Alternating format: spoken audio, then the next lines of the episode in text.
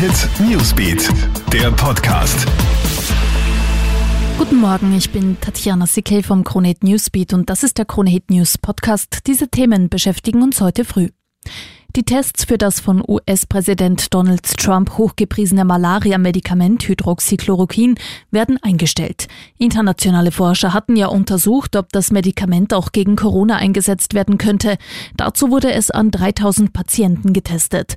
Das Ergebnis, die Sterblichkeit bei Corona hat sich nicht verringert.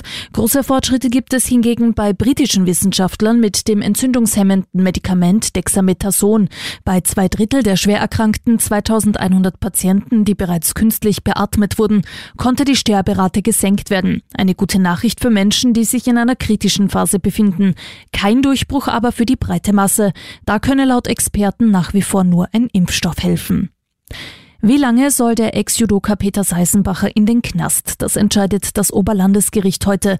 Der 60-jährige Judo-Olympiasieger wurde bereits wegen schweren sexuellen Missbrauchs rechtskräftig verurteilt. Er soll nach seiner aktiven Karriere als Trainer in einem Wiener Judo-Verein zwei Mädchen teilweise jahrelang missbraucht haben. Das jüngere Opfer war gerade mal neun Jahre alt. Es drohen bis zu zehn Jahre Haft. Und noch einmal zurück zum Thema Corona. Gute Nachrichten gibt es aus Wien. Da ist es nach der Großdemonstration Black Lives Matter gegen Polizeigewalt mit 50.000 Teilnehmern oder auch nach den Donaukanalpartys mit zahlreichen Menschen zu keinen Corona-Clustern gekommen.